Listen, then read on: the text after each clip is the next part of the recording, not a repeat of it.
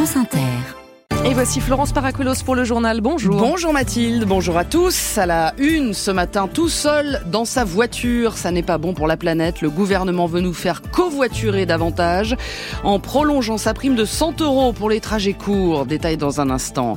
La prison de Sainte évacuée ce matin face au risque de crue en Charente-Maritime. Inondation dans le sud-ouest. Cette semaine, nous serons au, au nord de Libourne. Ce matin, on reparle aussi du lycée musulman Averroès de Lille qui entame un bras de fer pour conserver son contrat avec l'État, de Joe Biden sous le coup d'une enquête en destitution, mais elle a peu de chances d'aboutir, et de Deezer et Spotify taxés à partir de l'an prochain en France. Les plateformes devront reverser une partie de leur chiffre d'affaires à l'État. Prendre sa voiture pour aller travailler, faire les courses, emmener ses enfants à l'école, ça représente 100 millions de déplacements chaque jour en France. Et combien de tonnes d'émissions de CO2 Alors que la majorité de ces trajets se font avec une seule personne à bord, le conducteur. Le gouvernement veut donc encourager le covoiturage. Il prolonge sa prime de 100 euros l'an prochain pour les trajets de moins de 80 km.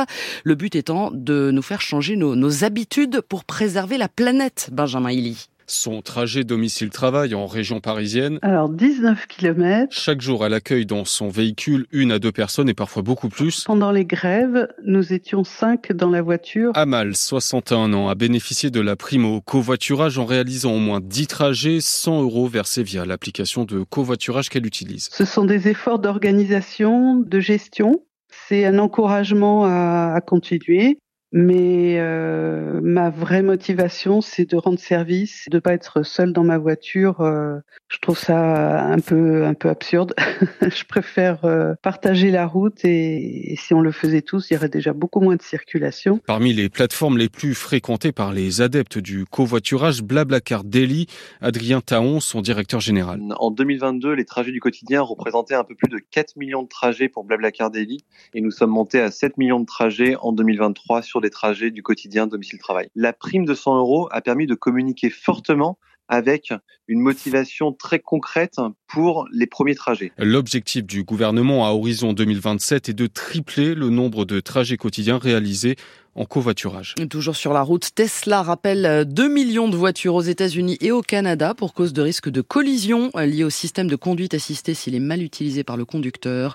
Le logiciel embarqué de ces voitures va recevoir une mise à jour. Cinq départements toujours en vigilance crue dans le sud-ouest. En Charente et Charente-Maritime où la prison de Sainte sera évacuée ce matin, en Corrèze, en Dordogne et en Gironde où l'île est sortie de son lit. Le village des Sablons au nord de Libourne est inondé depuis deux jours comme ce fut le cas il y a deux ans. Toutes les routes sont coupées.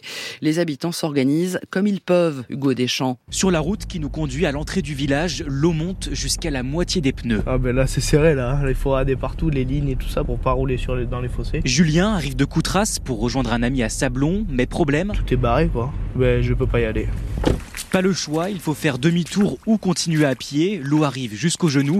Marie longe la route. Il lui reste 20 minutes de marche avant de rentrer à la maison. Il faut laisser les voitures à l'entrée du village et prendre des bottes. On est un petit peu coupé de tout, quoi. Et...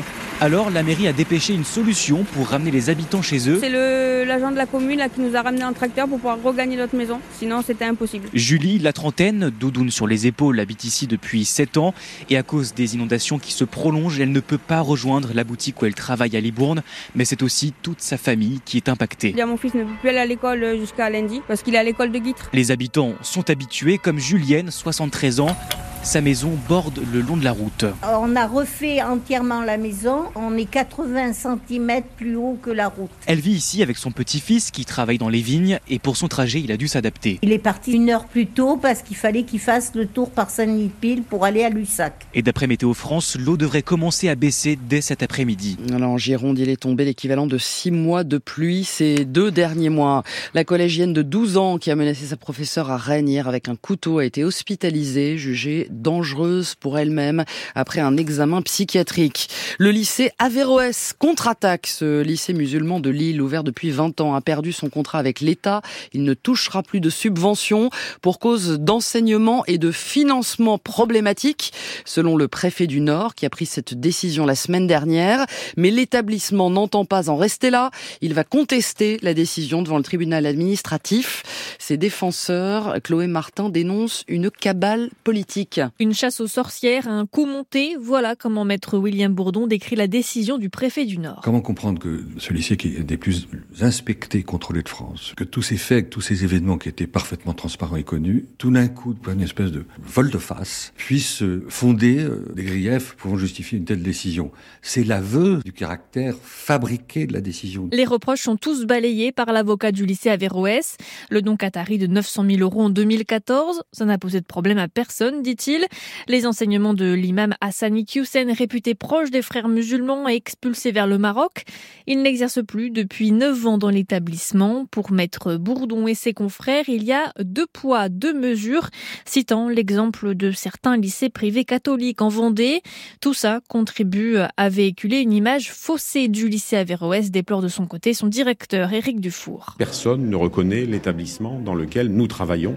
Euh, ça n'est ni notre enseignement, ni nos valeurs, bien évidemment. Et quand vous interrogez les élèves, ils ne savent pas de quoi on parle. Quand on parle de salafisme, etc., les, les élèves, les personnels sont absolument à l'opposé, aux antipodes de tout cela. L'établissement se dit en tout cas confiant en sa bonne foi. Chloé Martin, faire céder Victor Orban, objectif des dirigeants européens réunis pour deux jours à Bruxelles pour un sommet stratégique où il sera question d'une nouvelle aide pour l'Ukraine et de l'ouverture des négociations d'adhésion avec le pays en pleine guerre. Deux dossiers que le Premier ministre hongrois pourrait bloquer.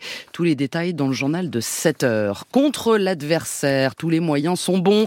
Les républicains du Congrès aux États-Unis ont donc officiellement approuvé cette nuit l'ouverture d'une enquête en destitution contre Joe Biden, motivé par les affaires de son fils à l'étranger. Mais à moins d'un an de la présidentielle, la procédure a, très peu de chances d'aboutir. Sébastien Paour. Une combine politique sans fondement. Le communiqué de la Maison-Blanche est sur la même ligne que l'ensemble du camp démocrate. N'a pas profité de son influence comme vice-président d'Obama pour favoriser les affaires de son fils Hunter en Ukraine et en Chine. Joe Biden a menti de façon répétée au peuple américain, dit au contraire le chef de la commission d'enquête de la Chambre des représentants. Et le moment est venu d'apporter des réponses pour son président Mike Johnson. L'enquête réclamée par les conservateurs proches de Trump est déjà ouverte depuis cet été. Les conclusions de la première audition en septembre, c'est qu'il n'y a rien pour justifier une mise en accusation. Trois présidents ont déjà été accusés dans l'histoire américaine, aucun destitué, pas même Trump en 2019 et 2021.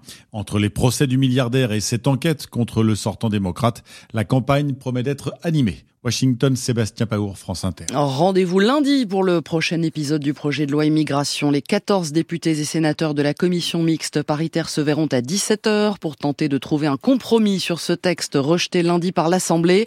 À quoi ressemblera-t-il à l'arrivée? Bruno Le Maire milite pour reprendre la version du Sénat que la droite avait considérablement durcie. C'est le seul moyen pour que la loi passe, selon le ministre de l'économie. Bercy qui va récupérer de l'argent chez les plateformes de musique en ligne. La taxe voulue par Emmanuel Macron sera effective l'an prochain. Le gouvernement vient de l'annoncer. Taxe euh, sur le chiffre d'affaires de Spotify, Deezer et consorts pour financer le Centre national de la musique. Elle fait débat, Yann Bertrand, mais le gouvernement a tranché. On ne compte plus les épisodes et les revirements dans ce feuilleton, ce serpent de mer même qui divise l'industrie musicale française depuis un an.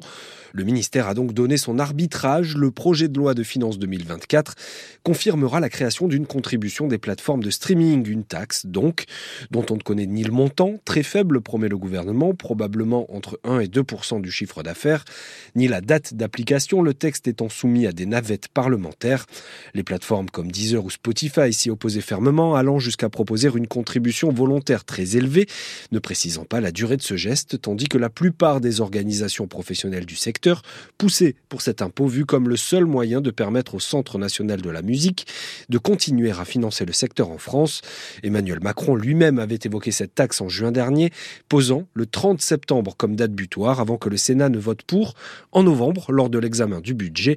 Et comme les différentes parties n'ont jamais réussi à s'entendre, le gouvernement a finalement tranché. Barbie présidente, c'est la réalisatrice du film Greta Gerwig qui a été choisie pour présider le jury du prochain festival de Cannes. Un choix évident pour le festival, car Garwig est la représentante d'une époque qui abolit les frontières et mélange les genres pour faire triompher triompher l'intelligence et l'humanisme, je cite le communiqué évidemment. Ça passe tout juste enfin pour le PSG, qualifié hier soir pour les huitièmes de finale de la Ligue des Champions, au terme d'un match nul, un partout contre le Borussia Dortmund. But du jeune Warren Zahir Emery et soulagement pour les Parisiens. À la 59e minute du match, ils connaîtront leur adversaire des huitièmes lundi au tirage au sort. Florence Paracuelos, vous revenez pour le journal de 8 heures.